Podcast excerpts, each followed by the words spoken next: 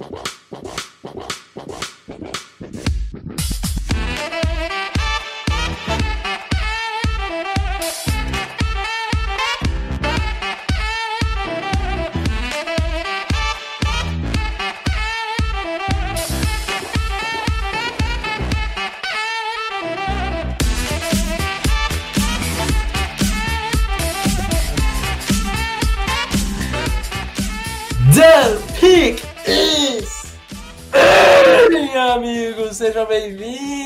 Mais um The Clock.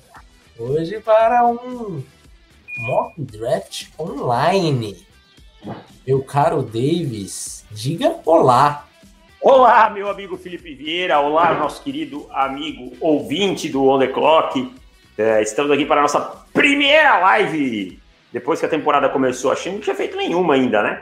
A gente fez pré aqueles de domingo, acho que na semana 1 só, nós fizemos ah, uma é, vez. Mas domingo... de draft mesmo, não fizemos ainda. Domingo é sofrido, domingo não dá. Domingo o cara geralmente quer tomar uma cajibrina e tal, aí acaba ficando difícil. É isso. Meu caro, vamos tratar isso como um podcast normal. Então, Exatamente. leitura de comentários, né? Então, se você não, não mandou o seu comentário, não terá o seu, seu comentário lido aqui. E depois seguiremos no, no nosso mock, que vai ser o seguinte: eu pego o número ímpar e o Davis pega o número par. Não terá troca, obviamente. Não, não, não somos loucos de fazer esse tipo de coisa aqui, online ainda, live, sem condições.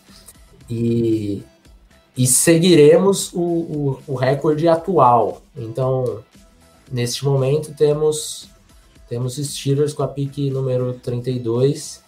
Pela, pela força do calendário, eles pegam a 32. E esse foi o critério que a gente utilizou para fazer a ordem. Então vamos lá, meu caro Davis. Vamos para os comentários primeiro. Vamos lá. Primeiro comentário do nosso grande amigo Felipe Amorim. Bom dia, meus nobres. Ele, ele, já mandou aquela, aquela braba cheia não, de, não. de entorpecentes? Não. não, não. Não, hoje ele estava mais calmo e tal, tava só no sedativo. Bom dia, meu no... meus nobres. Tenho duas questões para suas mentes elevadas me elucidarem. Deve estar tá falando com alguém, não com a gente. É. A, apesar de muita gente saber que é golpe, eu me surpreendo com nenhuma menção ao nome do Keith Butler, defensi... coordenador defensivo dos Steelers, como possível head coach de algum time. Ainda mais com o nível apresentado pela defesa nos últimos dois anos. E ainda mais em comparação com o ataque do Randy Fitchner. É verdade, cara. A gente não ouve falar muito do Keith Butler, né? Tem dois, dois problemas com o Keith Butler não estar sendo tão falado como head coach, né, ou como candidato e tudo mais. Primeiro, ele tem mais de 60 anos e ele tem cara de velho. É. É, então, é, é o já... do Phil Snow, que é, é, velho, mas usa um Grecin 5. É, exato. Então isso acaba atrapalhando. E o segundo, que ele é coordenador de defesa. Se ele fosse de ataque, falasse, ó, oh, o ataque dos Steelers voando, é, ele podia até ter 64 anos, que é a idade dele, que as pessoas é, hoje teriam mais boa vontade. Foi-se o tempo, meu amigo, que coordenador ofensivo, coordenador ofensivo era raridade na NFL. Né? É Virasse head coach era, era difícil de acontecer. Você ainda ficava pensando, quem veio do ataque? E aí você ficava, é. um, dois, três. Foi esse o tempo que ataques ganham jogos, defesas ganham campeonatos. Essa é a verdade. É, exato. Foi esse. Então acho que é por causa disso. Se você tiver outra teoria aí, fique à vontade. Não, não, acho que é isso aí mesmo. E depois ele fala: Eu tenho ouvido muitas coisas boas sobre o Jack Wills. A impressão é que o Andrew Thomas está sendo sólido na medida do possível nos Giants. E o Beckton? Ele está encoberto pelo caos dos Jets e não tenho ouvido falar, mas estou com a impressão que o top 4 de OTs dessa última classe está sendo bem promissor. Cara, eu concordo. Eu acho que o Beckton tem feito o possível dentro da balbúrdia que é os Jets. Né? Acho que ele, o Andrew Thomas melhorou nas últimas semanas. Teve um começo, uma primeira semana boa, depois teve muito mal e voltou a melhorar. E o Mekai Beckton, para mim, tem jogado bem. Então, é, eu acho que sim. E o Wirfs também tem jogado razoavelmente bem. Eu acho que para o ano de novatos, os quatro estão muito bem. Uhum. O Andrew Thomas era o que estava devendo. Mas nas últimas duas, três, três ou duas? Pelo menos duas três. que eu lembro. Três. Ele ah. tem jogado realmente aquilo que a gente imaginava seria Andrew Thomas na NFL. É engraçado porque ele entrou na NFL, assim, foi uma coisa assustadora, cara. Ele não conseguia movimentar o pé e a mão ao mesmo tempo sem precisar pensar que ele precisava fazer isso, sabe? É, tava realmente um pouquinho assustador, mas desde, a, desde as últimas semanas aí ele evoluiu consideravelmente. E aí sim, jogador de, de primeira rodada, jogador de, de topo de draft, que era o que a gente imaginava para ele. É verdade. É, pessoal, só para avisar quem está no chat que a gente não vai ficar respondendo perguntas do chat, porque hoje é um podcast normal, tá? A não ser que pinte um superchat aí. Mas senão a gente não vai conseguir dar continu, continuidade no. Amanhã é meu aniversário, quem quiser mandar um superchat aí de parabéns, é. à vontade. É. Então, é, seguindo aqui com os comentários, comentário do Wesley, ele pergunta se não é a hora de Seattle demitir ambos os coordenadores. Já passou da hora, para mim, de mandar tanto o Ken Norton Jr. quanto o Brian Schottenheimer. E sim, o, eles são uma trava, é, especialmente o Russell Wilson. Mas, mas, mas, mas, mas, precisa para mim ser feito um, um adendo. O Russell Wilson tem caído muito de produção por conta dele também. Né? Então não é só culpar os coordenadores. Exato, concordo com você. É. E aí ele pergunta se a gente lembra de algum quarterback que usa camisa 19 e tal. Eu não lembro de nenhum. Você lembra de algum de cabeça? Pô, cara, aí é difícil. Deixa eu ver. Vou até fazer uma breve pesquisa aqui.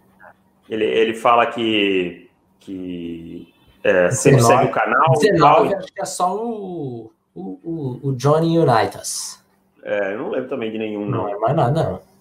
Ele pergunta se tem o um porquê, cara, não sei. Sendo honesto, eu não sei o que dizer. Cara, tem algumas camisas que elas ficam marcadas, né, por alguns jogadores, tipo a 12, a 18, é, e daí a próxima geração ela costuma utilizar aquela. A 7, né? Muita gente usou a 7. É. é. A próxima geração a, a, começa a assistir muito aquele cara e, e, acaba escolhendo. Por exemplo, a número 1 era pouquíssimo utilizada antes. Depois que o Ken chegou, a gente já teve o, o Kyler Murray colocando, e o Kyler Murray é, era um fã de Ken Newton e tal. Então, são é, jogadores que começam a marcar época e os caras que assistem eles é, vão escolher esse número, mais ou menos, por aí. Darrell Reeves usava 24 em homenagem a Champ Bailey, o cornerback, só para que é uma coisa que ele sempre falava. E ele, ele assiste sempre os vídeos do canal, obrigado, me desejou condolências, muito obrigado. Valeu, meu amigo. E o Ronan, fechando, ele pergunta: se tem para nós quais são hoje os head coaches e os general managers de elite na NFL. Cara, general manager eu não posso deixar de falar do Saints, né? Do Mike Loomis, porque, querendo ou não, ele tem feito milagres nos últimos anos, né? É o mago do cap, bicho. É, bicho, cara. Pode ir a partir de ano que vem dar errado? Pode, mas até agora não deu. Então. Sim, ah, cara, sinceramente, eu, eu, eu não consigo ver que existe um mundo que não vai dar errado, sabe? É. Porque. A, a, gente, há quantos anos a gente já tá vendo um mundo que não vai dar errado? E... Então, beleza, mas assim, era um mundo que era 15 milhões de dólares acima do cap. E você fala, putas, 15 milhões é foda.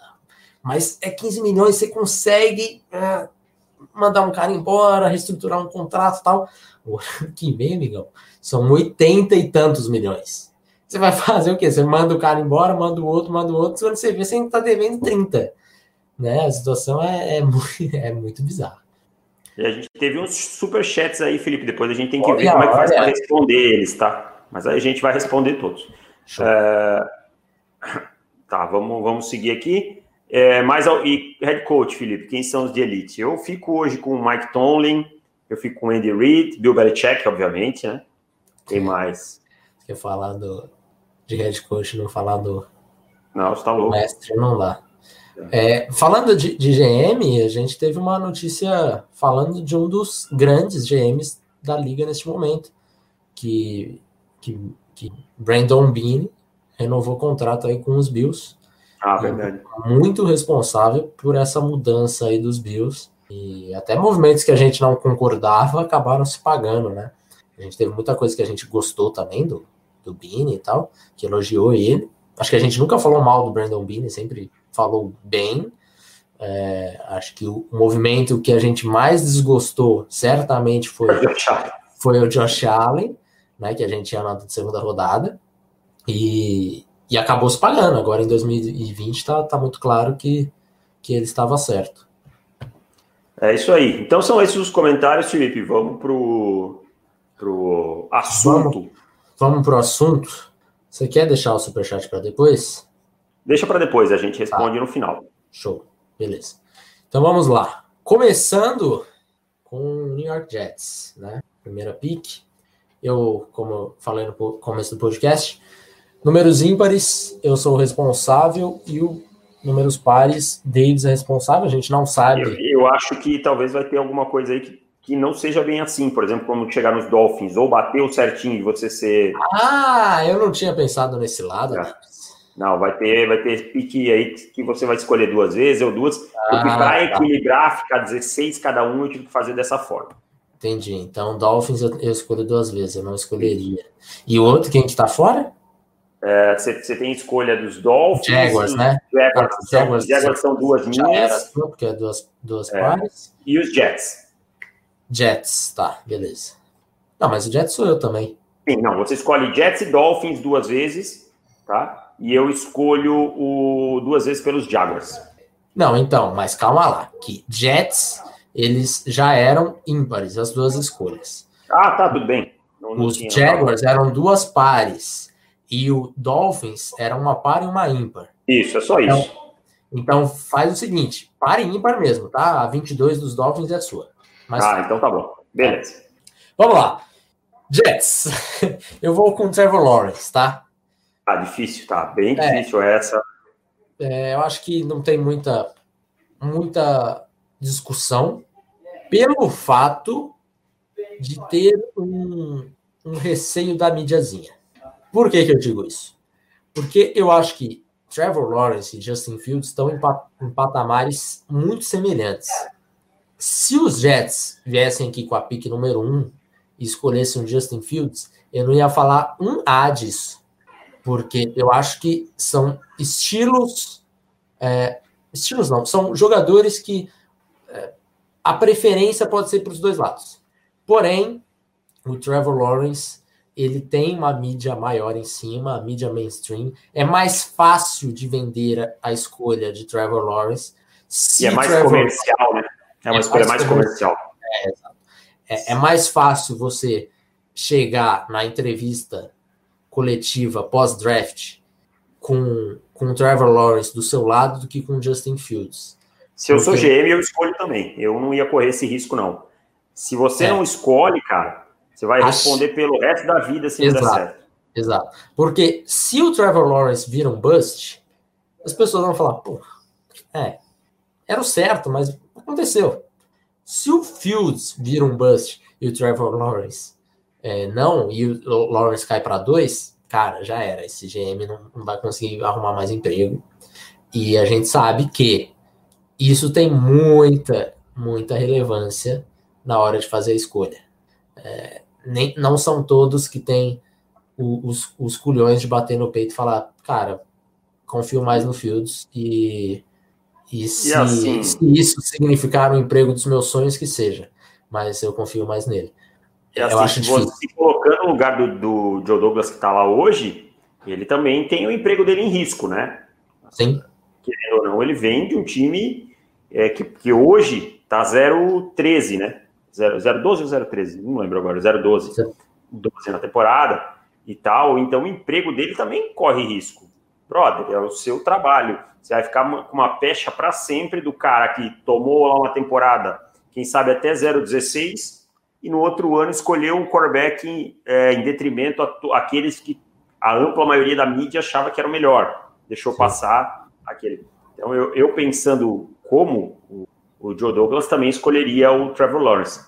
Mas já que você escolheu para os Jets, eu vou aqui escolher para os Jaguars Justin Fields, né, já que caiu no meu colo. Eu acho que o Gardner Minshew não teve o ano que precisava para se provar é, merecedor do trabalho, de ser o quarterback titular. Ah, lesionou, ok, eu entendo, mas é, ele estava numa situação em que ele tinha que jogar muito bem para que o time não pensasse em outro quarterback. Ele não conseguiu isso. Ele teve flashes nas primeiras semanas e tal, mas ele não provou é, que o time precisa investir em outras coisas e montar um time ao redor dele. Então, aqui, para mim, a escolha, a escolha mais que óbvia é o Justin Fields na número 2 na número dois, para o Jacksonville Jaguars. É, Garner Minshew não, não conseguiu fazer o suficiente para evitar Justin Fields em Jacksonville. Não tem o que pensar, tá fácil. Escolha número 3. Escolha facílima para mim também. Cincinnati Bengals. É, Penny para mim aqui, é impensável não ir em Penny porque isso já era muito difícil de não acontecer antes da lesão de, do Burrow. Depois da lesão, esquece. Escreve a caneta Penny Sewell, Cincinnati Bengals na 3, porque Joe Burrow mostrou que ferramentas suficiente para ser considerado um, um, franchise quarterback da, da franquia, mas não estava sendo bem protegido. E, assim, eu acho que a única possibilidade que passa na cabeça dos Bengals nesse momento é, é a gente não vai pegar o Sewell, a gente vai dar trade down e pegar mais linha ofensiva. Por que eu falo isso? Porque vai pegar o Sewell e a linha ofensiva, se, se for só isso que os Bengals fizerem, ou mais um, adicionar mais um na free agents e tal, a linha ofensiva vai continuar sendo tenebrosa. Porque só o life tackle não adianta, se todo o restante é, é horrível. É, é, a questão é que você vai conseguir jogar o John Williams para a direita, isso já é um, sim, uma boa coisa. Já, né? é, já ajuda, mas assim, guard, center e os dois guards e o center precisam é, de, de adição nas três posições no interior. Então, não vai adiantar se tem o John Williams e o Penicil, se vai vir a pressão por dentro toda hora, vai continuar sendo uma linha ofensiva muito ruim. Sua linha ofensiva é, só é, é tão boa quanto o seu pior jogador. Então, os Bengals têm três jogadores muito ruins no miolo. Então, acho que a única possibilidade de não ser Seal é trocar para baixo e pegar outro offensive tackle na primeira rodada e o outro inside offensive lineman, é, talvez ainda na primeira rodada, não sei quanto que os times estão dispostos a, a subir, provavelmente bastante, porque terceira escolha tem ainda QB aqui, é, mas sinceramente acho que, que Sil acaba sendo a escolha mais segura, porque você não corre riscos de errar, né? Um jogador que deve chegar e jogar e deve ser um dos melhores offensive tackles da liga, já como novato. Exatamente, mobilidade absurda. Então, na escolha número 4, eu fico com o Dallas Cowboys. Né? O Dallas Cowboys vai ter, vai ter a escolha 4. E a escolha 4 para mim aqui é, muita gente pede cornerback e tal. Eu ah, estou considerando que o time vá renovar com o Dak Prescott. Eu não consigo ainda acreditar que o Dallas Cowboys vá ser tão burro a ponto de deixar o Dak Prescott embora, né? É, então, assim, a gente tem que deixar as circunstâncias claras, tá? Então, o Dak Prescott aqui tá ficando no Dallas Cowboys e eu vou com o Micah Parsons, porque eu acho assim, a carreira de Leighton Van Der Esch corre sério risco, tá? O Van Der Esch teve um ano bom, dois anos bem ruins e lesão no pescoço, lesão no ombro, série de lesões em locais críticos, uma série de lesões que pode é, acabar com a carreira, e a gente já viu acabar com a carreira de, de grandes jogadores, né? ainda mais numa posição em que você sofre tanto contato como linebacker. O linebacker está em contato o tempo todo, é diferente de um wide receiver, né? passa alguma parte dos snaps sem sofrer muito contato e tal. Então, assim, o Jalen Smith não está jogando bem. O contrato dele é passível de corte em 2022. Acho que 2021 ainda é um pouco pesado, mas 2022 é passível de corte. Então eu vou com o Micah Parsons, porque ele é o tipo de bichinho diferente. Ele é o cara. Ah, ele é tipo o Isaiah Simmons ano passado? Não. Ele é um linebacker tradicional, dentro do. que joga dentro do box, que consegue trafegar ali, que consegue cobrir bem o passe e tal. Então eu acho que não dá para passar esse, esse tipo de jogador, ainda mais quando você tem os seus dois principais tendo muito problema. Eu hoje duvido muito que Dallas ative o quinto ano do Van Der Esch no ano que vem. É, eu não atiraria. Eu também não ativaria. Não pagou para mim, entendeu? Teve um bom ano de calor e tal, mas depois não pagou. Ah, mas foram lesões. Bicho, disponibilidade é, como a gente sempre fala, uma virtude. É, exato. É, então, Micah Parsons acabou o sonho, um dos sonhos aí da torcida dos Dolphins, que pediu bastante para mim, mas não deu. Escolha número 5, Los Angeles Chargers. Vou falar uma coisa, vou pegar um quarterback aqui, quarterback que jogou no high school como quarterback, porque ele é cornerback. E eu vou de Caleb Farley, saindo na frente de Patrick Surtain, hein? É isso porque eu gosto mais do Farley do que eu gosto do Surtain. Eu acho o Farley um cornerback com menos chance de bust. É, é um cornerback que tem é, muita visibilidade. Diga. Felipe, só me dá um minutinho aqui, eu, só, eu já volto. É coisa de dois minutos, só que eu preciso pegar o um negócio aqui, que estão tocando aqui, eu já volto para atender. Vai lá, vai lá, vai lá. Enquanto isso, eu vou falando sobre Chargers. É, vou com ele porque a dupla de cornerbacks também já passaram dos mais dos 30, né? A dupla titular. E, e entre Farley e o, e o Surtain, eu acho que há uma diferença muito pequena entre os dois. Chegou a pizza do Davis. acho que há uma diferença muito pequena, mas eu prefiro o, o Farley, porque é um cara que tem uma fisicalidade que me agrada mais. O man coverage acho que é mais jogador do que o Sur tem. Uh, e também tem ball skills para dar e vender. Então, Caleb Farley era um cara que eu já gostava muito dele na, na temporada passada e, e ele deu opt-out, né, obviamente, então a gente não conseguiu ver, mas é um pouquinho que a gente viu do Surtain, gosto do Surtain, mas eu, comparando um tape com o outro, eu, particularmente, prefiro o Farley. Sei que vai ter muita gente que prefere o Surtain, e eu eu acho. Só fui atender, só fui atender a porta ali. Beleza. E, e eu acho que, de fato, é, vai ter uma briga aí entre CB1, e isso vai. Acho que vai ter boards diferentes, é, mas eu fico com o Farley nesse momento. Não é a maior necessidade dos Chargers, mas o jogador agrada, é uma necessidade grande dos Chargers. E, e eu acho que entre necessidade e jogador acaba, acaba fazendo bastante sentido aqui. Você pegou o Fairley, né? Fairley. É, lembrando também que os Chargers têm é, cornerbacks indo estourando a gente livre, né, cara? E o próprio Casey Hayward é um candidato a corte, é um candidato sério a corte. É, porque... Chris Harris Jr. e Casey Hayward com 31 anos já, né? É, o, o Hayward tem um dead cap bem baixo, né? O Michael Davis também é candidato é, free agent, então o Desmond King foi embora, né? Possivelmente a gente vai ter um novo coordenador defensivo, então faz muito sentido.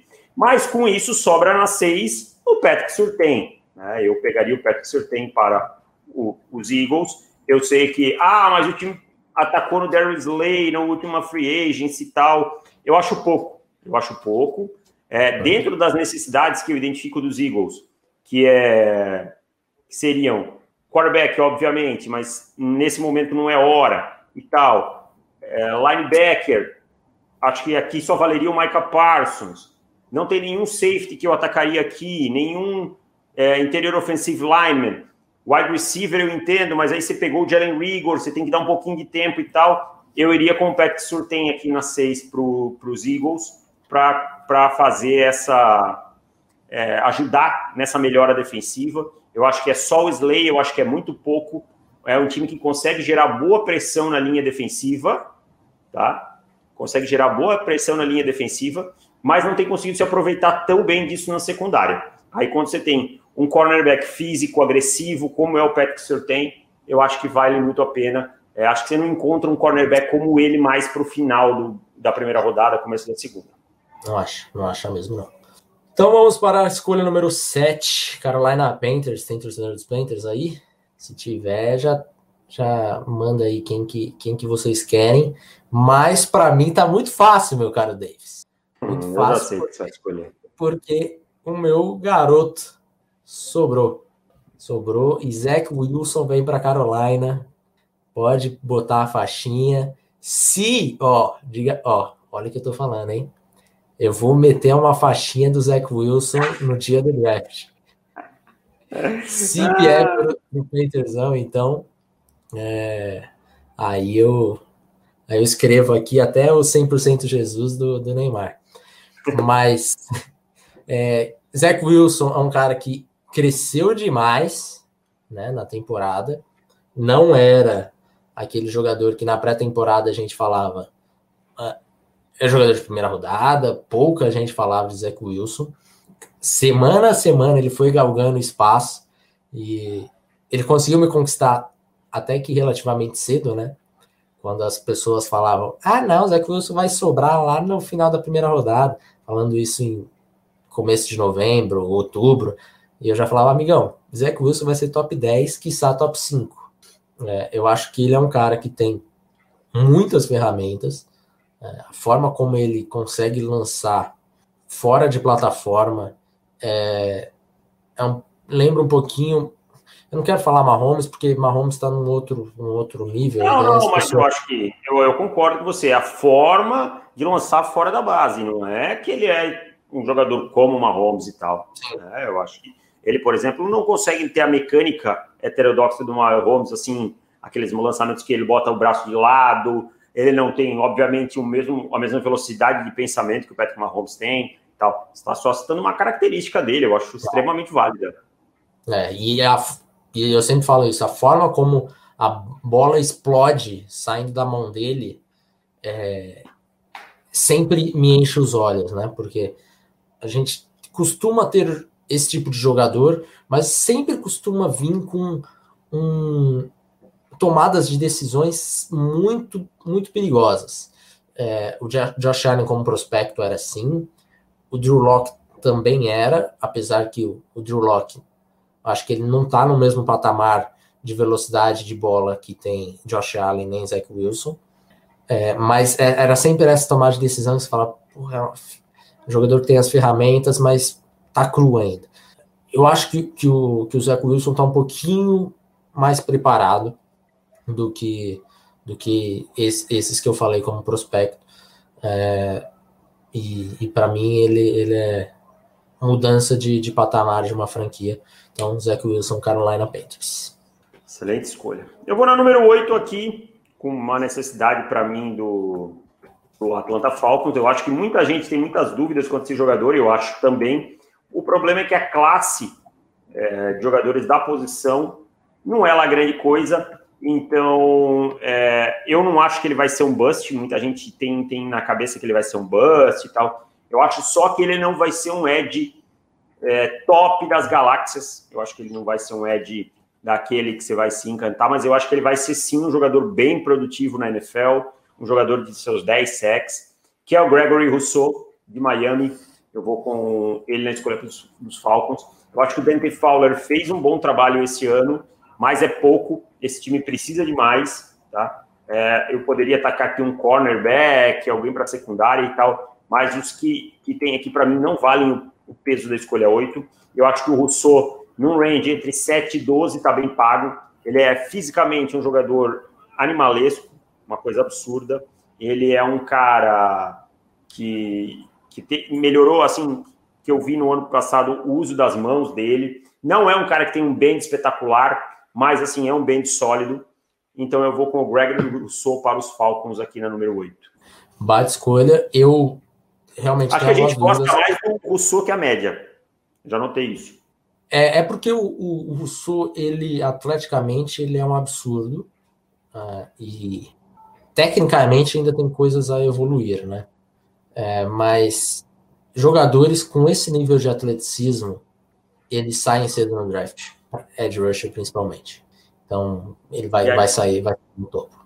E a gente até estava conversando esses tempos, né, sobre como o, o, os edges com o ras alto, né, tiveram desempenho Sim. entre os que são elite na NFL, é quase uma obrigação você ter um ras alto, ras Relative Athletic Score, né? Sim. Então, é, o, o, cara é ele é ele tem tudo para ter um ras altíssimo. Isso já vai ajudar ele na NFL. Não é que só o Haas basta, mas ter o Haas é um grande caminho na posição de edge rusher. É isso. Escolha número 9, Miami Dolphins. A torcida não tá triste, não. Entre as duas principais, é, dois principais prospectos aqui. que a torcida tá, tá imaginando. Um deles sobrou, não tem segredo, é Jamar Chase para Miami Dolphins.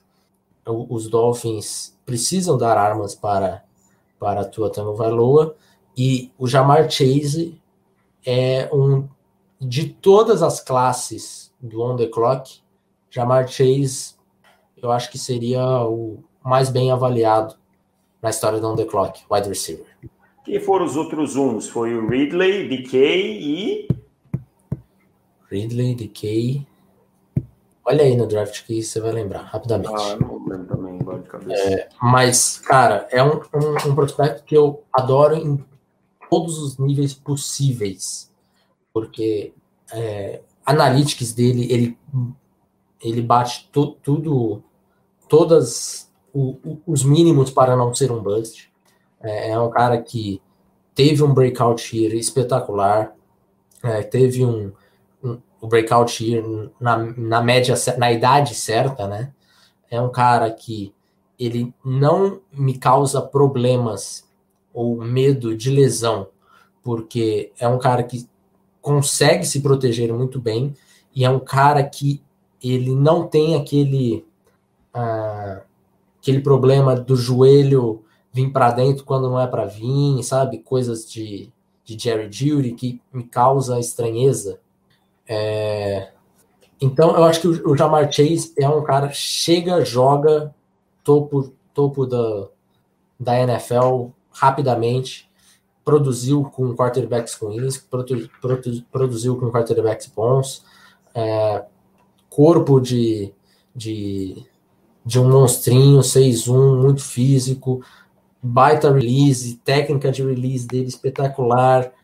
É um cara pronto, pronto, pronto, com atleticismo, com tudo. É o pacote completo de Martins. O outro wide receiver, o pessoal lembrou aqui, foi o Sid Lamb nesse ano, né? Eu tava na dúvida ah, se é? era o Lamb ou se era o Jerry Judy. É. Eu tava pensando em 2017, daí eu falei, cara, 2016. Não. Mano, é tanto prospecto que a gente acaba esquecendo.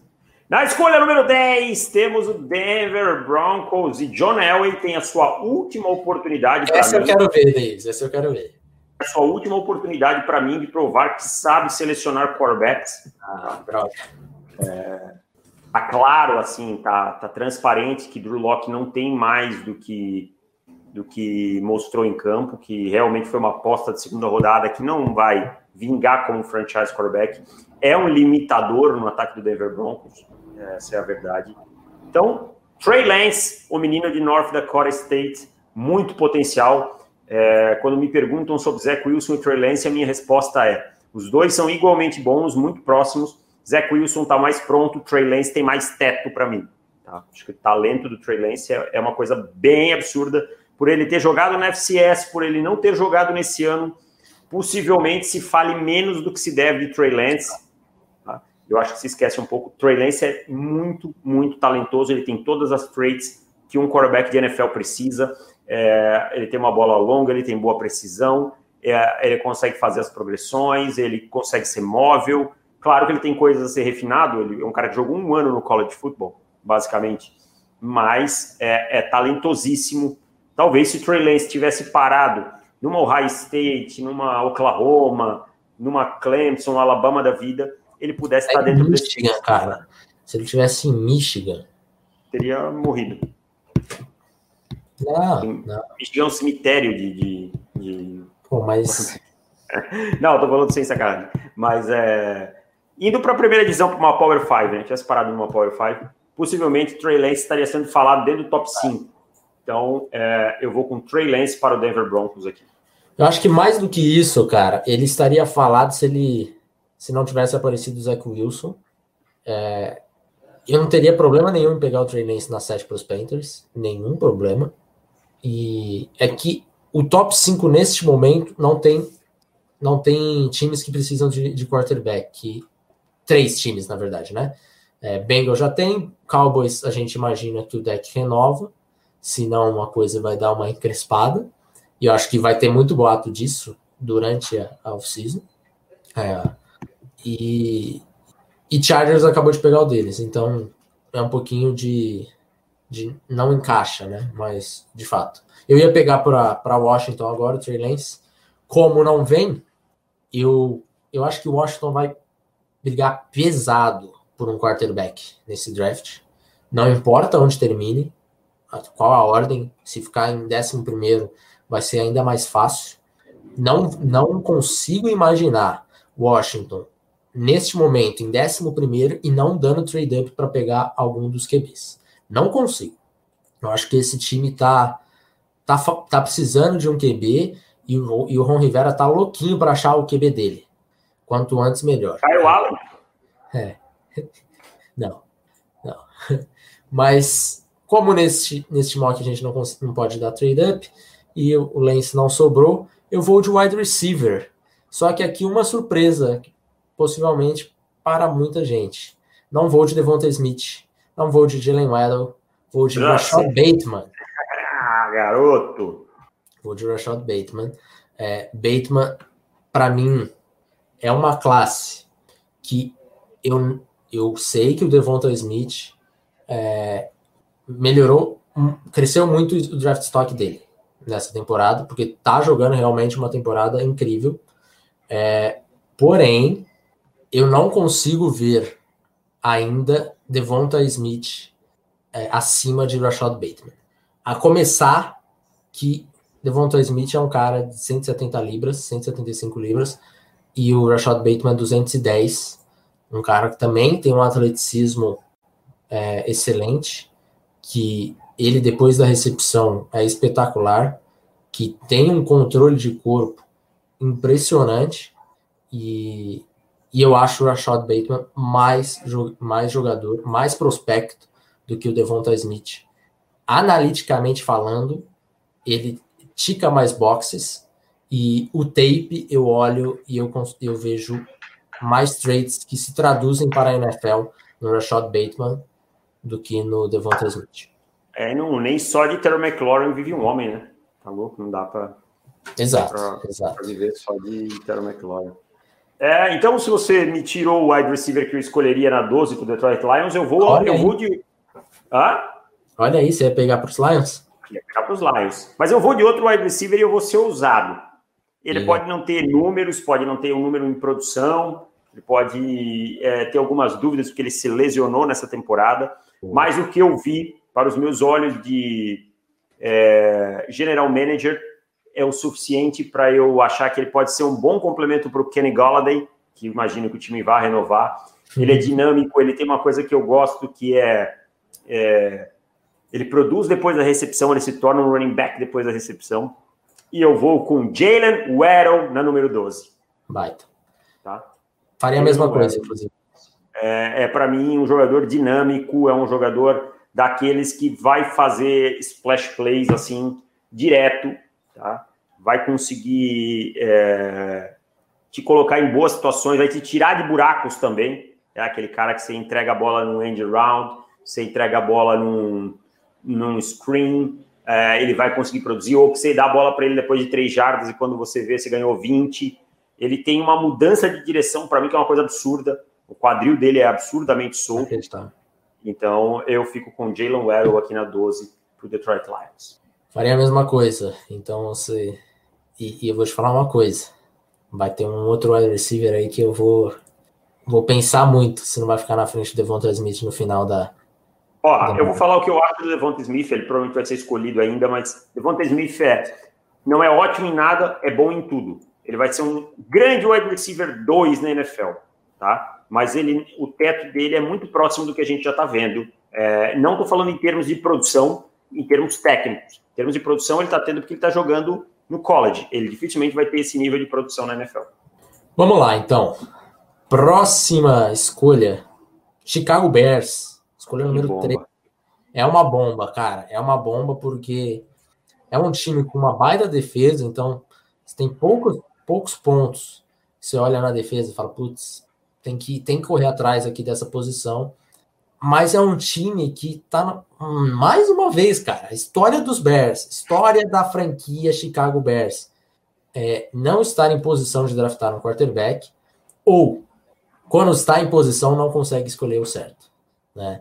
É, neste mock, tá na, na, primeira opção, não está em posição. Não consigo ver outro quarterback saindo tão cedo. É, as pessoas falam de 5, 6 quarterbacks. No meu, no, no meu interior aqui, eu acho que sair o quinto já é uma forçadinha de barra. Então, eu não vou fazer isso com os Bears. Eu vou com um jogador que eu sou fã, numa posição que não é tão valorizada, mas é um prospecto que eu acho incrível, que é o Wyatt Davis.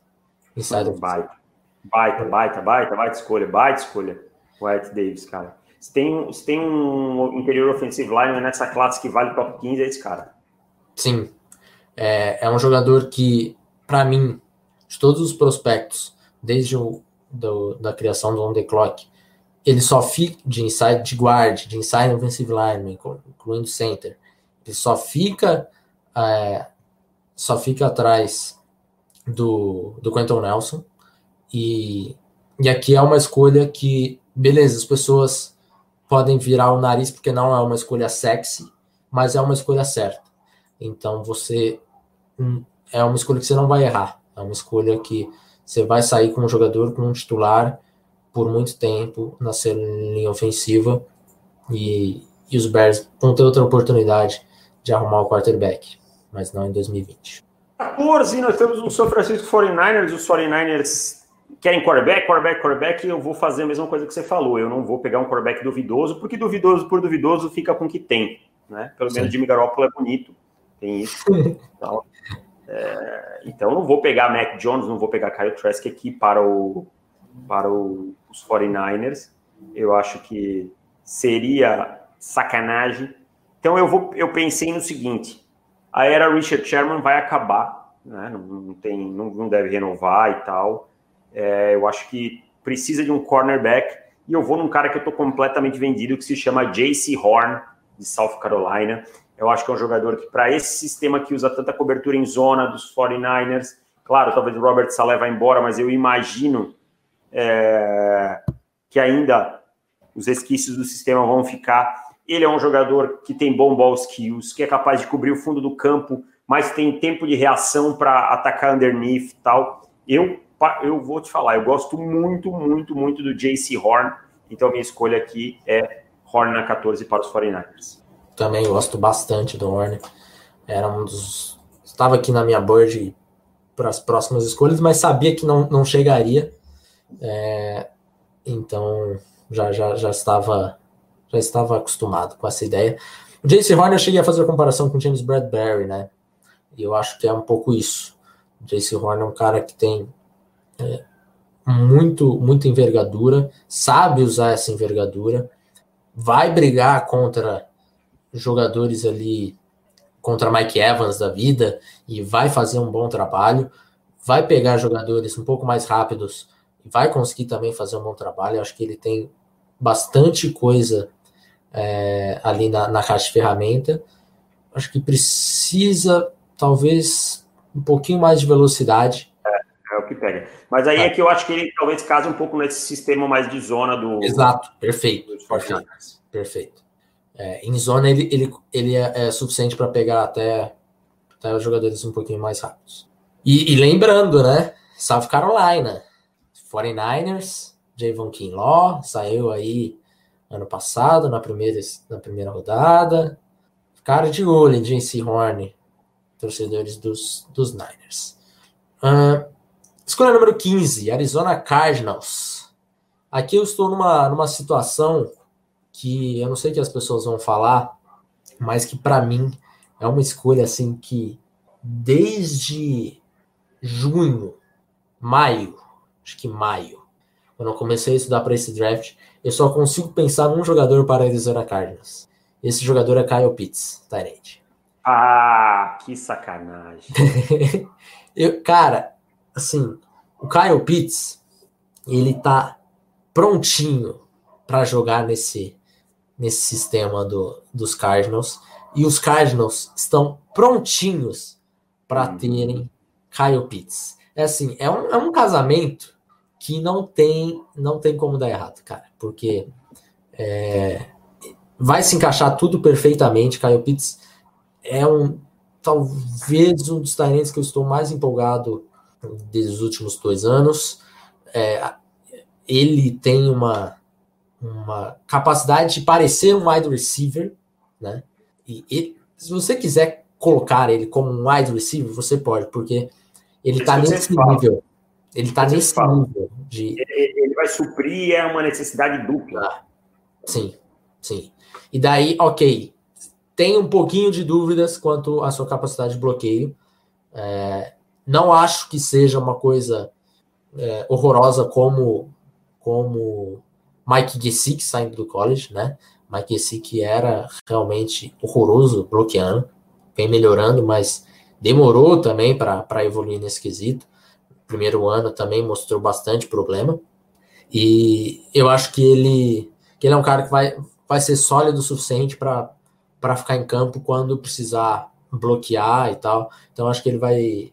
E óbvio, ele vai se destacar recebendo passe, porque Tyrande para se destacar bloqueando, desculpa, ele não vai sair na primeira rodada, ele vai sair na quinta. Então é isso que, que é o Kyle Pitts.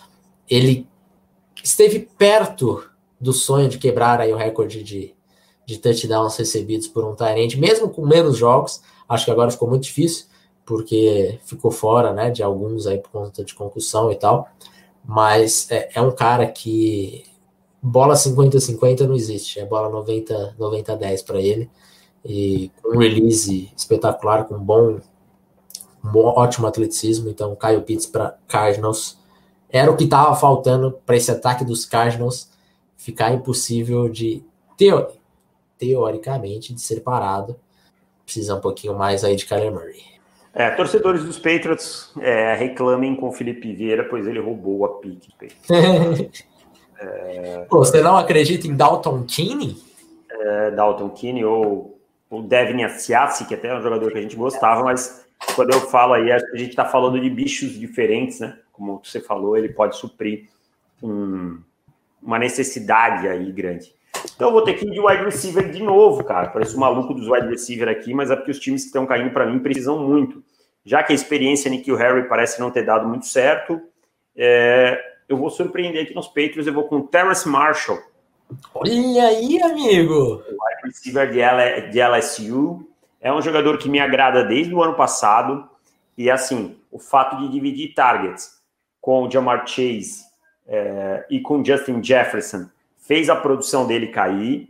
É, mas é um jogador que tem a fisicalidade de um cara de 6'3, é um cara de 6'3 que, que provavelmente vai correr 4,40 abaixo no combine é um cara que é bom em bolas contestadas, tem boas rotas, boas mãos, tem tudo que um wide receiver de primeira rodada tem. Ele pode não ser o mais rápido, nem o mais desenvolvido em rotas, mas ele tem tudo isso a ponto de ser bom para um wide receiver de primeira rodada.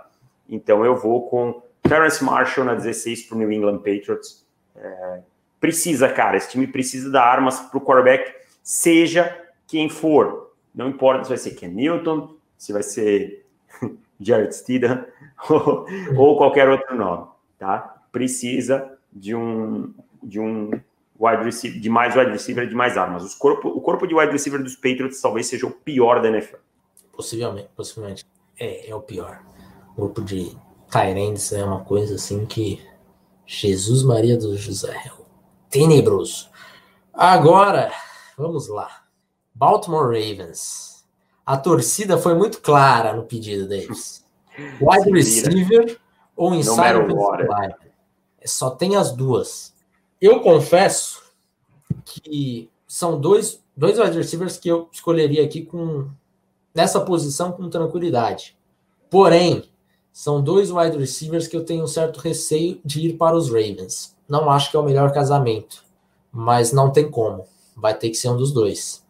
Baltimore Ravens já já sofreu com, com o Marquis Brown, jogador com um peso muito abaixo né, do que se espera de um wide receiver para a NFL e tal. E, e a gente falava, pô, será que ele vai ser a exceção? E inclusive a gente estava discutindo isso nesse último jogo dos Ravens, né? Quando a gente falou, cara, o que, que virou o Marquis Brown, né? E daí o Dave falou uma frase que eu acho que eu preciso fazer um quadro dessa frase para scout, que é você como scout, você não pode querer achar a próxima exceção. Então, ah, ah o, o Marquise Brown não tem 170 libras, mas pô, olha o tape dele. O único que é a exceção foi o Deshaun Jackson, todos os outros foram tremendo busts. E, e isso, isso é uma lição que é, que é pra gente também, tá? A gente tá querendo dizer, não é eu falando pro Felipe, nem o Felipe falando para mim, é pra gente como um amadurecimento, Sim. como scout. Né? Claro. A gente, é. Tá. a gente, também errou nesse ponto, em muitas coisas é. nesse, nesse período. É. E daí, mais do que você pegar, deixa eu até confirmar aqui quanto foi o peso do Marquise Brown que ele apareceu no Combine, é, mais do que o peso dele, é, ele veio com 166 libras é, junto com a altura dele, que é basicamente 5,10, mas com 166 libras. Então, assim, o, a, a, massa muscular de Marquis Brown era muito abaixo, né? O peso dele, ele estava dentro aí do 1%, né? Então, 99% dos, dos wide receivers que passaram pelo combine ou por pro days é, eram maiores do que ele, possivelmente é a 99, 7%, algo mais ou menos por ali, porque o Marquis Brown realmente tá bem fora. É, aí sobrou para mim dois wide receivers que eu escolheria com tranquilidade na primeira rodada. Aliás, sendo bem sincero com vocês, tem três wide receivers ainda que eu escolheria na primeira rodada, tá? É, Devonta Smith, que daí não é surpresa para ninguém, tá todo mundo tá todo mundo falando aí, cadê o Devonta Smith? Ai, como assim? Como que sai Rashad Bateman? Como que sai Jalen Waddle e Terrence Marshall na frente do Smith? é, Devonta Smith, 175 libras. Você tem o Rondell Moore, com também 100, 175, 180. E aqui tem uma diferença muito clara. O Devonta Smith ele tem 6'1, o Rondell Moore 5'9. Muito melhor você pegar o Rondell Moore na questão do peso, porque ele é um cara compacto. Rondell Moore, eu não tenho medo do peso dele, porque ele tem 5'9. Não tenho medo da altura dele, porque ele tem 180 libras. Então, assim, ah, ele tem 5'9 mas ele tem 180 libras. Ah, ele tem 180 libras, mas ele tem 5,9. Então, assim, ele é muito compacto. É um cara que eu tenho certeza que vai dar certo na NFL. Mas eu acho que o, o, o Devonta Smith vai encaixar um pouquinho melhor com os Ravens. Eu, e, e os Ravens eles estão numa necessidade de simplesmente ter coisas que, que funcionem assim, no grupo de recebedores coisas viáveis, sabe? Porque é, é, horrível, é horrível. Você não pode ter especialista de uma coisa. E o Rondell Moore é muito isso. Ele é muito especialista de uma coisa. Lógico, tem muitas qualidades também, mas ele é, ele é o rei da, da recepção, da, da jardas depois da recepção. É, então, eu acho que o, o Devonta Smith ele vai encaixar melhor pelo que os, que os Ravens precisam. Se você me falasse, pô, os Ravens já tem um wide receiver assim, assim, que já tá funcionando. Talvez eu ia no Rondell Moore. Mas eu acho que precisa ser viável, sabe? Passar a bola. É. E, e, o Devonta Smith eu acho que vai ajudar mais, é aquilo que o Davis falou. Ele não é ótimo em muita coisa, mas ele é bom em tudo. Então ele vai conseguir suprir mais a necessidade gritante. Então vou com o Devonta Smith aqui. Boa escolha. Na 18 eu fico com os Raiders. Os Raiders, para mim, têm algumas necessidades aí no, em algumas posições é, crônicas, diríamos assim. Eu vejo que o corpo de linebackers precisaria ser melhorado. É, a ADL também precisaria de algumas coisas, mas eu acho que o principal hoje é gerar pressão. O, o Clelin Ferrell ele tem conseguido melhorar e gerar pressão agora, mas ele não é um jogador que tem conseguido finalizar as suas jogadas e também ainda não tem uma consistência. Tá? O Max Crosby é bom jogador, mas também já está muito, para mim, muito perto do teto dele. Então eu vejo esse time com muito problema para pressionar o quarterback. Por isso eu vou de Quit Pay é, de Michigan. É um jogador que tem uma envergadura um pouco menor do que o que eu gostaria, mas é um jogador que tem é, capacidade de colapsar o pocket usando bem as mãos. É um cara que é muito, muito forte para o tamanho dele consegue mover o pocket e tal. Então eu acho que ele tem tudo para se tornar o Edge 1 desse time rapidamente. O band dele é bem interessante, não é um band de elite, mas é um band bem interessante. Então, dentro das opções de Edge que a gente tem aqui, e linebacker, eu vou com Quiet Pay na número 18 para os Raiders. É, você roubou. Roubou de mim porque eu ia com um pay para os Giants. Acho que ele faria muito sentido. Até para a cabeça de Dave Edelman. É, mas eu gosto. Tanto é que eu ia pegar ele na seguinte, né? Jogador com, com muitas características que eu vejo também o Gruden gostando bastante. Então, acaba fazendo bastante sentido. Davis, acho que nós temos um problema aqui, hein? Que hum. o nosso superchat passou já. E eu não consigo resgatar mais, hein? Mas vamos ver se eu consigo. Então tá, se não der, a gente pede para a pessoa mandar depois a pergunta para a gente. Quem é, manda o superchat, no... manda aí de novo. É, ou manda. Que, ó, eu lembro que o Gui Gomes mandou uma. Ah. O Thales Selim mandou um parabéns para mim. Não, mas deixa, não manda já não, manda no final, porque agora a gente está no meio do mock. É, sim, sim, sim, sim, Tá? Manda mas no é final. Se não der, se não der, depois manda no Twitter, a gente responde e tal. Relaxa que também mandaram cincão, se, se, não, você morreu com cincão. Vamos lá, Giants. Giants, eu ia de Quit Pay, né? Acho que também precisa de, de um edge rusherzinho. Mas tem um outro jogador que eu gosto também. É, eu não vou com offensive tackle. Eu acho que tem uma necessidade ali de right tackle, mas contando que Andrew Thomas realmente continue nessa toada que, que vem sendo nas últimas semanas, evoluindo bastante. Acho que o left tackle tá tranquilo. E nós temos um jogador que nós é, éramos muito fãs saindo do draft, que é o Matt Burt. Também foi escolhido na ter terceira rodada, ano passado, para os Giants, terceira rodada. Menino do, do Niners do Caos. Menino também, do... também gostava bastante. Gostava muito. Muito, assim, é top, nível de primeira rodada, eu acho. É, e ele, ele jogou ó, alguns, alguns snaps quando o Andrew Thomas estava naquele, é, naquele tempo ruim de Andrew Thomas, meteram um louquinho lá, e o Matt Pert jogou bem. E, e eu acho que, que ele vai assumir como right tackle, então você tem o Andrew Thomas, Matt Pert, eu acho que, que não precisa gastar em outro offensive tackle tão cedo assim, antes de ver o que os dois têm para te entregar. Então, por isso, eu vou com um linebacker. Eu vou de Coramoa. Gosto, gosto bastante. Você é fã de Jeremiah Onwosu Coramoa? Onwosu Coramoa. É, é um jogador que, que mostra ótimos instintos.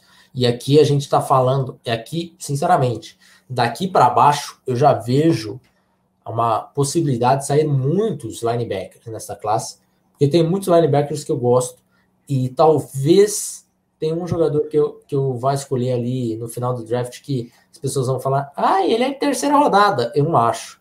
Eu também não acho, não. A gente, a, a gente tá falando do mesmo cara. É, possivelmente. E, e o Coramoa, eu acho que, que ele é que ele é o linebacker 2 da classe. Tô com a maioria da galera aí também, que que tem ele como, como linebacker número 2. É um cara que. Ô, Felipe, deixa eu só fazer uma colocação. Torcedor do Giants, não se enganem com Blake Martinez. Não se ah, empolguem ah, com uma ou outra partida. Tá? São números muito bons, mas quando você olha o tape, o Blake Martinez não consegue é, ficar ser útil, sabe? Então não se empolguem e se enganem com o Blake Martinez. Exato, exato. Blake Martinez, o rei do, do tackle sete jardas depois. Não adianta muito. É, então, Giants, Coramoa. Eu tinha três opções aqui para os Giants. Os outros dois já tinham saído. É, o Pei era a minha primeira, meu primeiro nome e o Coramoa era o segundo. Eu acho que, que a torcida vai ficar satisfeita com, com o osso Coramoa. a minha escolha original para os Vikings era o Wyatt Davis, que você pegou lá em cima achei que ele sobraria até aqui. Tem alguns outros nomes e tal, de offensive tackle que talvez eu pudesse atacar, mas eu vou num jogador que eu gosto bastante, que eu acho que é móvel, que eu acho que vai ajudar ele. Ele é um center de origem, mas ele pode jogar tranquilamente como guard. É, é um jogador que eu gosto mais que a maioria, eu já notei isso, tá? Que eu acho muito, muito inteligente para esse sistema que roda tantas corridas em zona, isso é fundamental. Então eu vou com Creed Humphrey, é, interior offensive lineman de Oklahoma, aqui na escolha do Minnesota Vikings. Tá? Acho que o Humphrey chega, bota a camisa e vai ser titular nesse sistema, vai ser produtivo, seja jogando como guard, seja jogando como center. É, a gente viu um, bastante inconsistência no miolo da linha ofensiva de Minnesota. Eu acho que o Humphrey ajuda a corrigir muito isso rapidamente. Gosto, eu acho que, que os Vikings estavam sonhando com o Yacht Davis. Já vi que o Rafão tinha mandado lá quando eu escolhi. É, acho que eles estão sonhando com o Davis. Mas o, o Humphrey, para mim, é um belo prêmio de consolação. E precisa, né? Uma necessidade grande. Escolha número 22, Tampa Bay Buccaneers. Aqui vai sair mais um wide receiver. Sim, senhor. E agora. Aqui? Mais um, mais um. Sabe por quê? Porque Chris Godwin é free agent. E vamos ser sinceros, Antônio Brown, exigindo tanto de targets que está exigindo, fez os Bucks um ataque pior, tá? Então, não acho que, que o Antônio Brown deva voltar para 2021. Eu acho que, sinceramente, ele é a adição pela subtração. E aqui eu não estou falando de todos os problemas que, que ele traz fora de campo, porque aí, sinceramente, eu nem contratava para o meu time.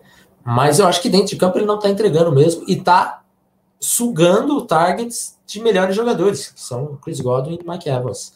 E até mesmo o, o, Tyler Johnson vinha jogando bem. Eu acho que o ataque dos, dos Bucks ficou pior com a chegada de Antônio Brown. É, então, são dois wide receivers a menos. É, você precisa dar continuar alimentando Tom Brady. E quer coisa melhor do que Rondell Moore alimentar Tom Brady? Seria assim, casamento perfeito dos dois, porque o Rondell Moore, como eu falei algumas escolhas atrás, muito bom gerando jardas depois da recepção. E o Brady sempre foi um cara que colocou sempre aquela bolinha maravilhosa para ganhar a jarda depois da recepção, né? Aquele ball placement perfeito do, do Brady.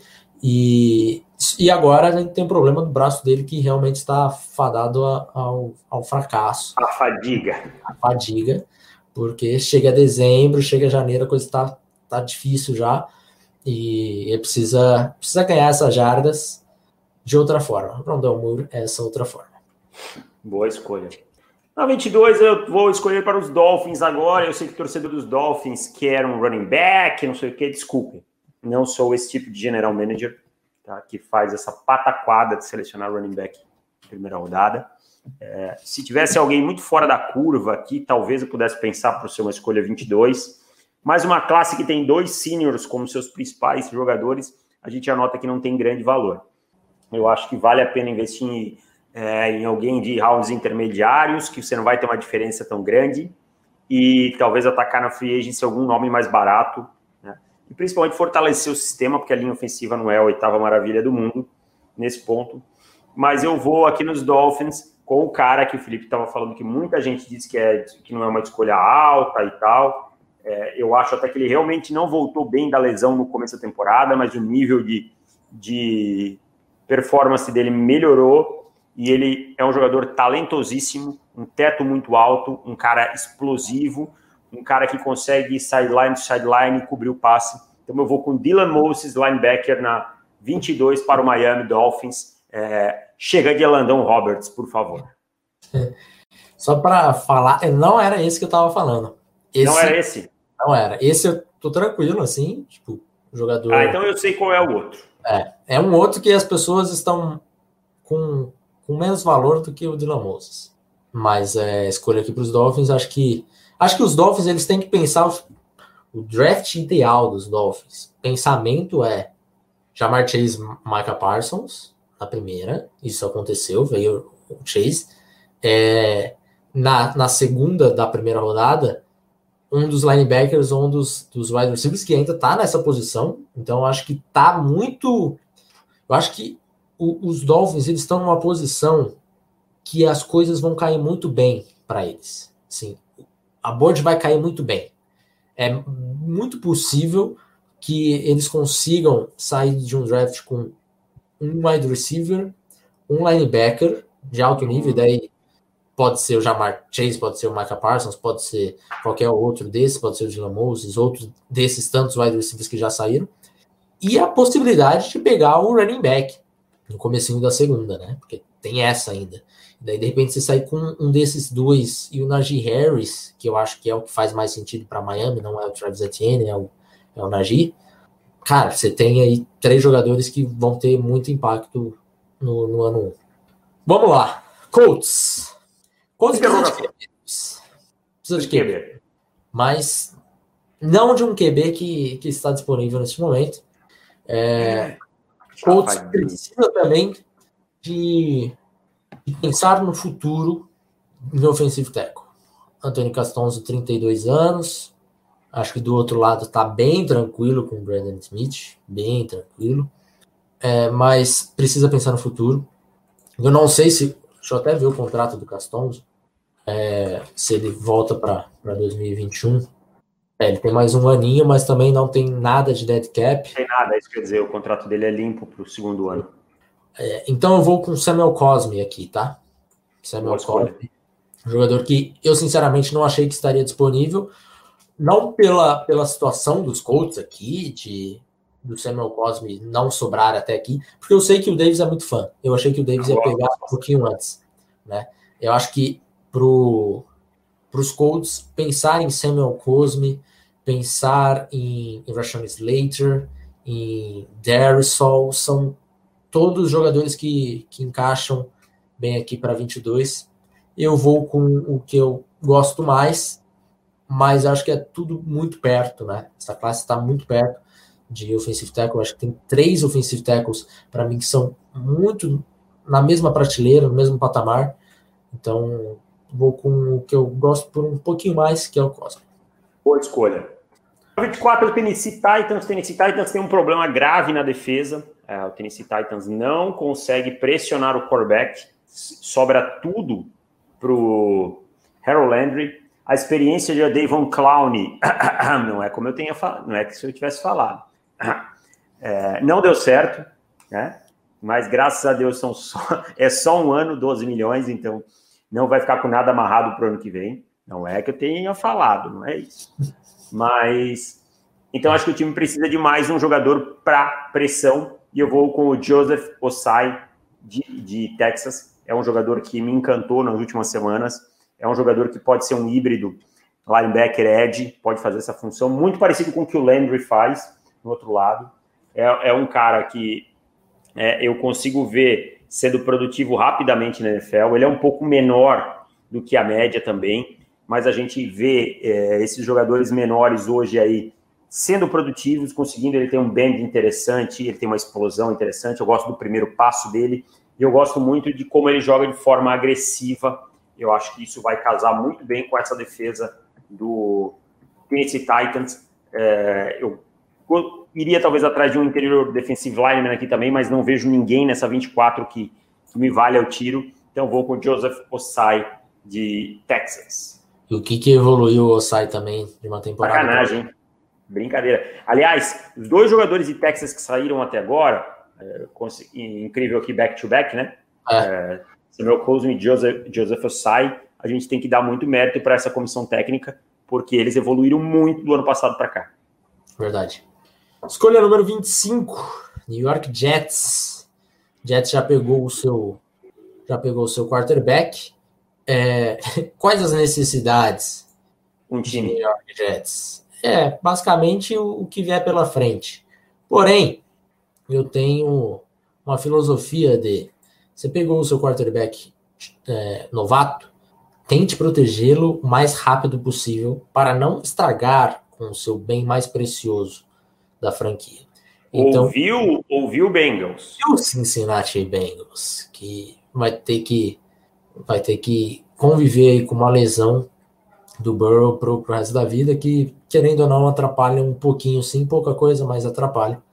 E, e eu acho que os Jets não podem cometer o mesmo erro.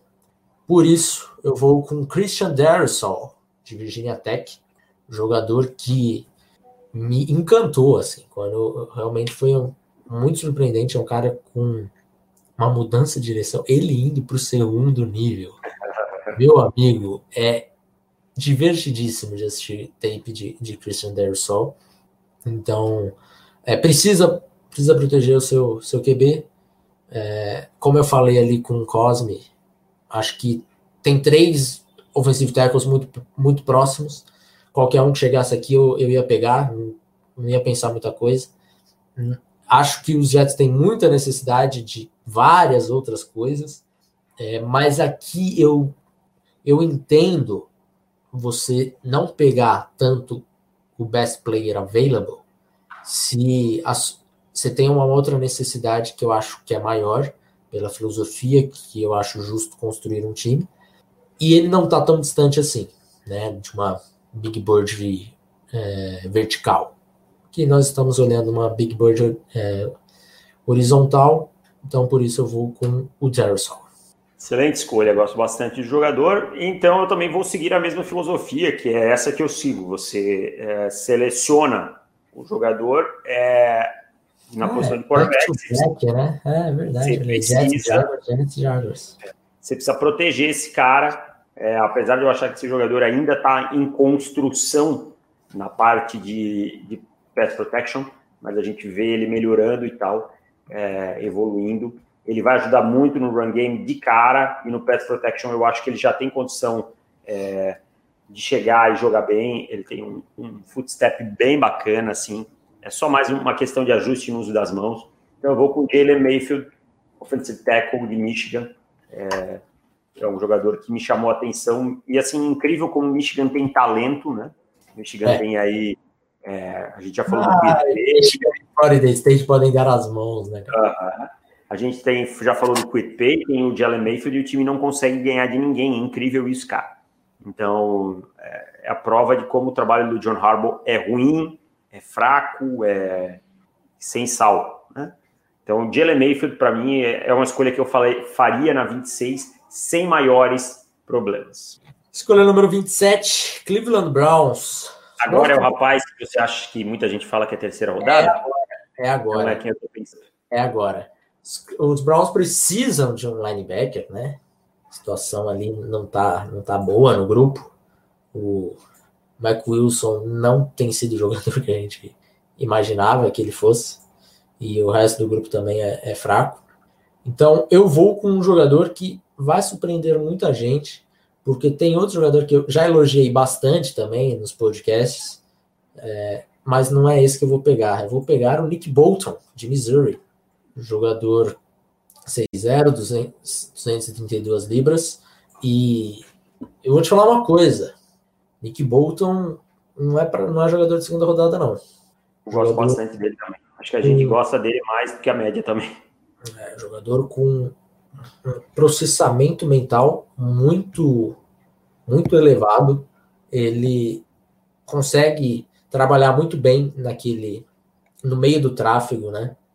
Então, você vê um pouco as coisas um pouco poluídas ali na, na linha de scrimmage, é, e ele consegue arrumar aquele, aquele espaço para dar aquele tackle for loss, alguma coisa nesse sentido. É, é uma coisa que eu assisti muito, né? O Luke Kuechly fazendo isso. Todo jogo o Luke fazia isso. Está dizendo e... que Nick Bolton é o novo Luke Kuechly? Calma, calma, calma, calma. A paixão não é tão grande assim. Mas é um jogador que, que eu, eu, eu gosto de ver linebackers fazendo esse tipo de jogada. Né? Ele também agrega bastante na, na cobertura do, do jogo aéreo. Eu acho que ele precisa. Estou é, tentando escolher a palavra porque eu tenho medo de usar a palavra errada aqui. Mas ele, ele tem que ser ativo 100% do jogo. E acho que às vezes ele não é. Acho que ele tira alguns snaps é, para descanso. E Isso aí eu não sei se... é um problema, né? Isso um e aí, é e aí eu não sei se é um descanso mental ou se é um descanso físico dele. Né? Mas ele não fica 100% do jogo focado. Mas quando ele tá é, quando ele tá focado no jogo, quando ele tá descansado, não sei qual, qual é o, o fator aí que, que faz ele desligar essa chavinha de vez em quando, ele é, ele é excelente. Gosto muito do Nick Bolton. Eu gosto bastante.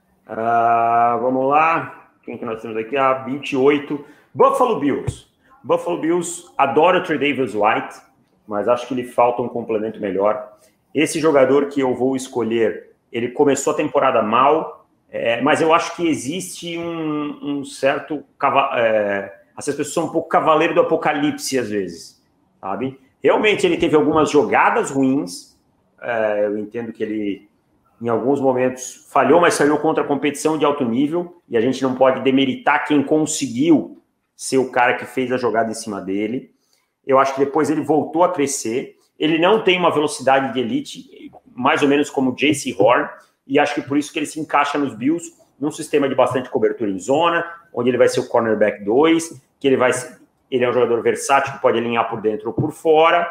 Então eu vou aqui com Sean Wade, cornerback de Ohio State. Gosto muito do Sean Wade, tá? Acho que ele tem talento é, para ser uma escolha de primeira rodada. Ele começou o ano cotado lá para cima para ser um, um, dos cornerbacks do top da classe.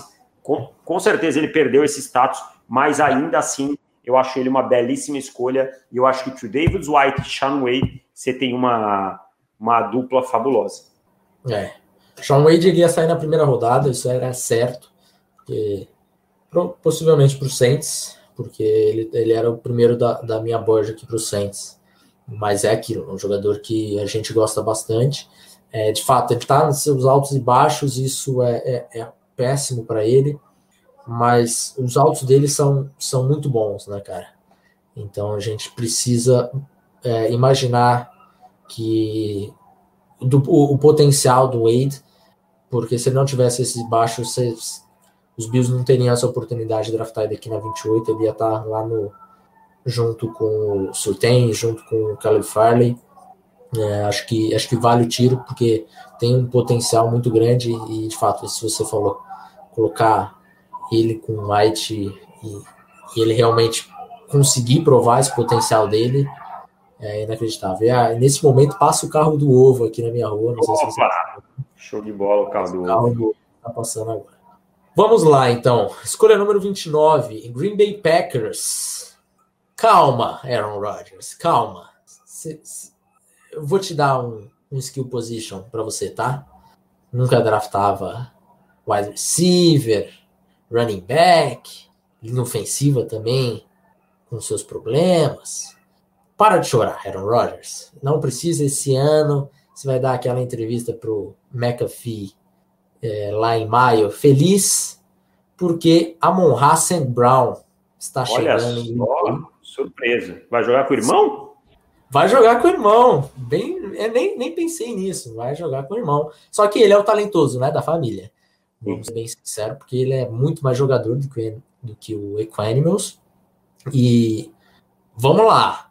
Colocando, vamos lembrar, St. Brown é outro jogador que também as pessoas estão esquecendo que é um prospecto de alto calibre. Primeiro, por quê? Lembra quando tinha Sam Brown e Michael Pittman. A gente não gostava de Michael Pittman, não gostava não. tanto quanto a NFL, né? A gente ah. gostava com suas devidas proporções, um pouco menos que a NFL, é, certamente menos do que, do que os Colts gostavam. Os Colts pegaram o Pittman no comecinho da segunda rodada. E o Pittman não era o melhor wide receiver quando tinha o Sam Brown ali. O Sam Brown, quando o Pittman já, já era mais velho, quem era que, é, que rendia mais jardas, mais targets, mais recepções, era o Sam Brown. Então, o Amon Hassan Brown, ele vai ticar muitos boxes também.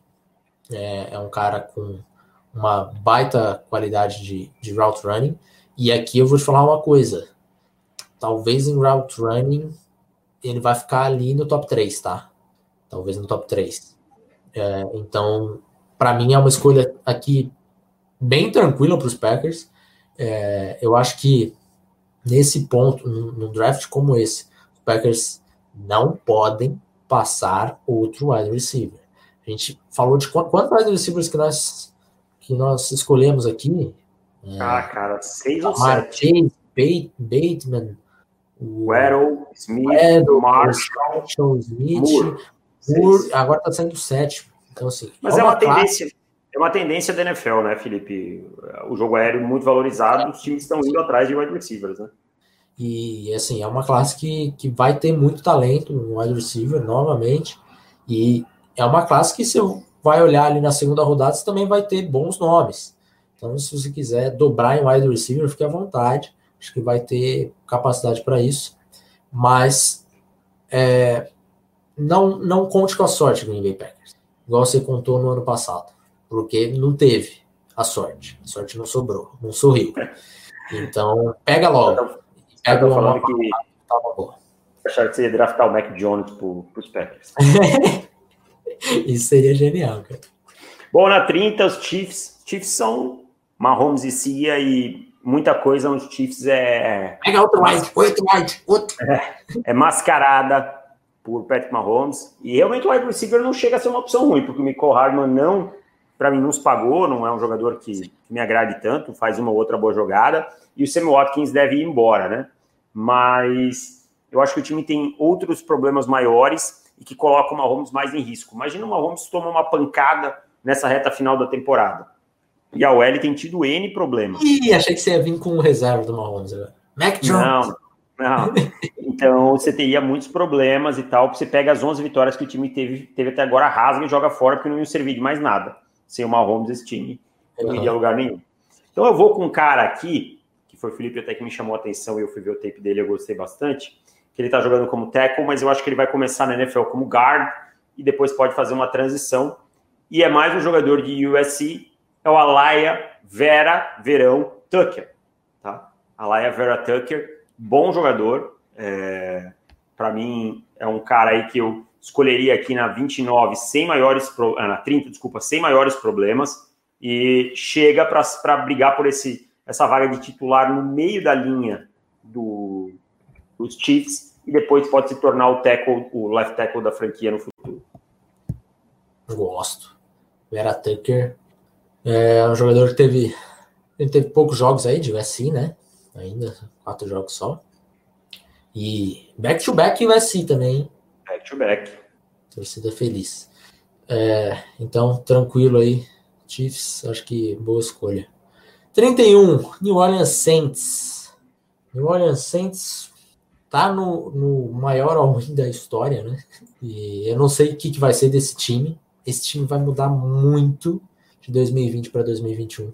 Então, algumas, algumas, é, alguns, algumas necessidades que não parecem tão necessidades hoje vão ser muito gritantes ano que vem.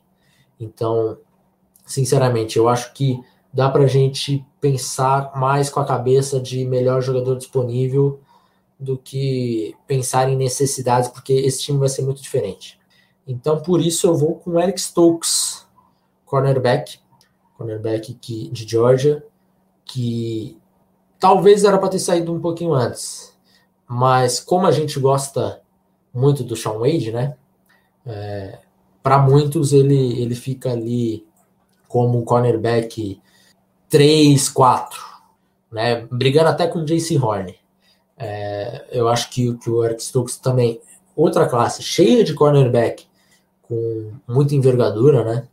Físico tal. E acho que o Eric Stokes acaba sendo o, o com menos fisicalidade de todos, todos esses que a gente acabou elogiando, né? Fisicalidade e tal. Não que ele seja soft, não é isso. É, mas acho que é o que fica um pouquinho mais, mais abaixo. Talvez por isso que ele que ele esteja ali como cornerback 4, cornerback 5 para gente. É, mas é um jogador com bom instinto, com bom processamento do jogo, acho que isso também é algo fundamental para a posição, e também tem um bom atleticismo.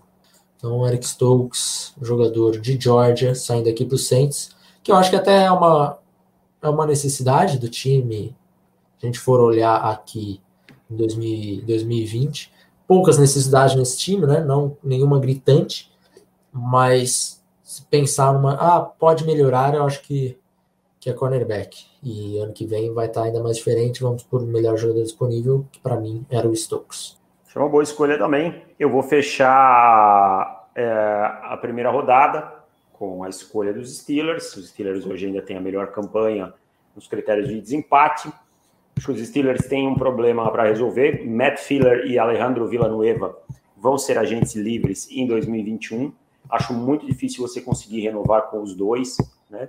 Você tem lá o Chukuma, o Corafor, mas ele entra no último ano de contrato.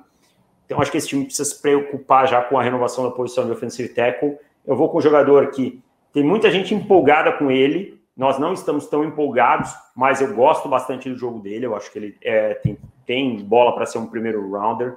É um cara, para mim, muito agressivo, um cara que realmente move a linha de scrimmage. É um cara que melhorou muito no uso das mãos.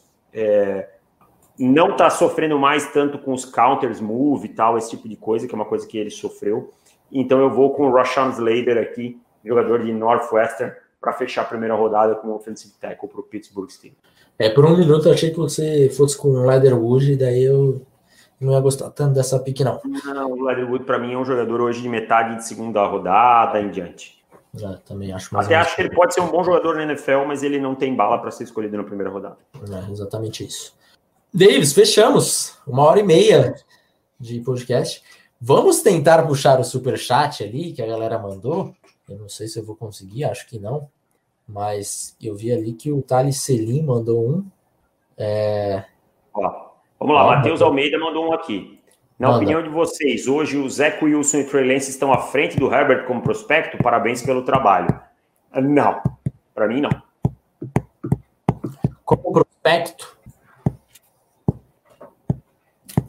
Uh -uh. Acho que eles estão à frente na classe deles. É, vão ficar como terceiro, talvez até quarto. Mas eu, eu tinha o, o, Tá, vamos lá. Estavam no mesmo patamar porque tinha algumas, algumas preocupações com o Justin vamos, Herbert. Mas... Vamos, é, vamos lá. Pro Davis, não. Para mim, sim. É, o Davis gostava mais do Herbert como prospecto do que eu. Eu, lógico, ainda tinha ele como primeira rodada e tal. Mas me encanta mais o Zach Wilson. Então, é, o Justin Herbert era conhecido como o menino do Davis. O Zach Wilson é, é conhecido por ser o meu menino. Então, é, passa mais ou menos por ali.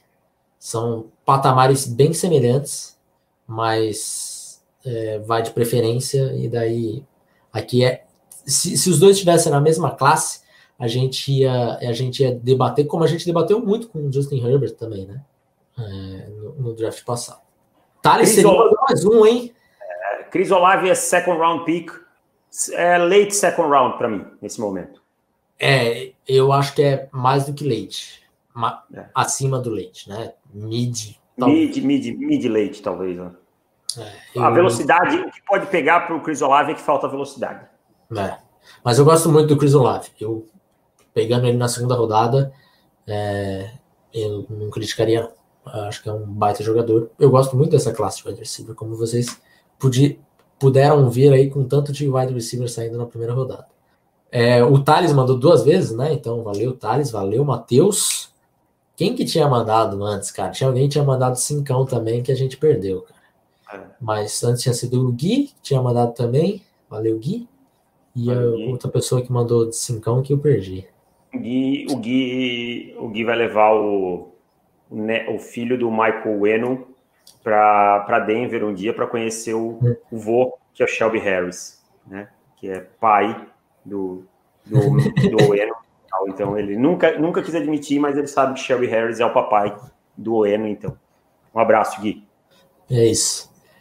Davis, mais alguma coisa que a gente pode. Não, cara, acho que por hoje. É isso. Por hoje é isso, amanhã é aniversário do Felipe. Ah, deixa eu falar uma coisa legal aqui. Eu estou com uma campanha é, para arrecadação de fundos para as pessoas é, de baixa renda, para o Natal e tal, para instituições de pessoas de baixa renda. A gente já conseguiu arrecadar uma grana legal. E se você quiser contribuir, você pode mandar via PicPay, é, é davis.chiodini, ou se você prefere fazer um Pix, é, o meu e-mail é davisch.gmail. Quando esse vídeo virar um, um, quando essa live virar um vídeo, a gente coloca na descrição, tá? Mas é, é isso, é totalmente para ajudar as pessoas de baixa renda aí, para a gente fazer um Natal melhor. Show de bola. Lembrando que esse podcast é, vai ficar gravado aqui no canal. É, nós também vamos exportar este áudio, vai transformar num podcast normal, obviamente que com um ritmo diferente, né? Mas vai entrar aí nos agregadores de podcast, Spotify, Podcast Addict, no feed do iTunes tudo normal, como todo podcast. É isso. minha rapaziada, um abraço para todo mundo, obrigado para todo mundo que colou aí no, no chat, que deixou o seu like, que mandou o seu. Saber quem foi o cara que deixou um dislike aí, quero saber quem foi o cara que deixou um dislike. Pro, pro, provavelmente foi. foi Algum o... gringo. É, entrou os gringos aí, né, cara? Entrou, entrou. entrou que língua é essa que tá falando? Não é a minha língua, é português, aqui é ah, tá, o YouTube é só inglês agora mesmo, gringo. que é Brasil. É isso. Um abraço, meu querido Davis, um abraço para todo mundo que colou aí com a gente. E bora nessa que eu tenho aniversário para comemorar amanhã. Oh, que aí sim, ainda tem NFL hoje e tal. É, bem demais. Valeu, rapaziada. Valeu, um abraço. Tchau, tchau. Tchau.